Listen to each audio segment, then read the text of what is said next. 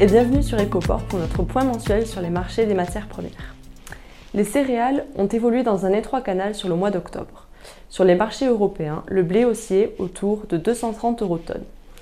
Les éléments haussiers et baissiers se sont relativement bien compensés, ce qui a conduit à une certaine stabilité. Parmi les facteurs de baisse euh, des cours sont encore une fois la compétitivité et l'importance en volume des origines mer Noire qui ont pesé. La demande chinoise a quant à elle plutôt soutenu les prix.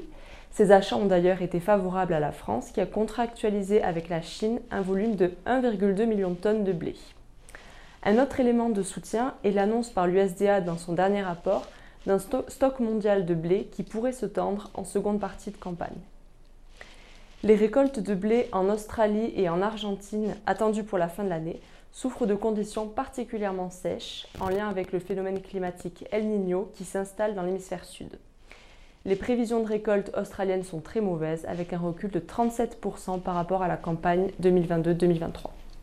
L'Australie n'est donc pour l'instant pas en mesure de se positionner sur le marché chinois, ce qui joue en faveur des blés européens et français. Pour ce qui est du maïs, les récoltes avancent bien dans les régions productrices de l'hémisphère nord. Sur le continent américain, les prévisions sont très bonnes avec de lourdes récoltes attendues au Brésil, avec 230 millions de tonnes, et aux États-Unis, avec 385 millions de tonnes, soit une hausse de 10% par rapport à la dernière campagne. Les conditions météorologiques se sont légèrement dégradées au Brésil, ce qui soutient les prix sur les marchés américains. En France euh, comme en Europe, la production s'améliore par rapport à la dernière campagne, mais reste en dessous de la moyenne quinquennale de moins 9% par rapport à la moyenne quinquennale 2018-2023. D'après France Agrimaire, 83% des parcelles sont en bonne à très bonnes conditions de culture, contre 42% l'an passé. Ces éléments, auxquels s'ajoutent les productions russes et ukrainiennes, pèsent sur les marchés et font reculer les prix. Pour ce qui est des tourteaux, la dynamique est un peu différente.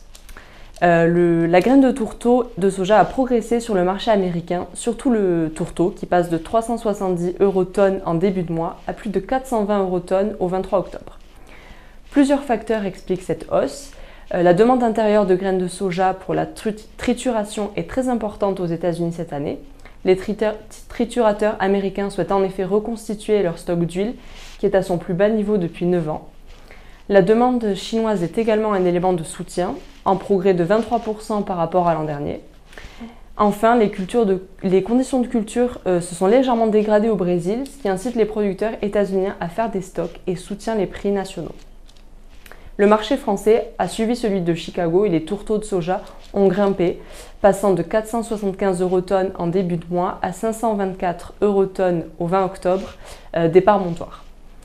Le colza a évolué en vent contraire euh, sur ce mois et a en moyenne reculé en octobre.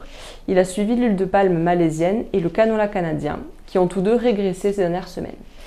Pour le canola, euh, la baisse s'explique par l'arrivée des récoltes et des exportations au ralenti.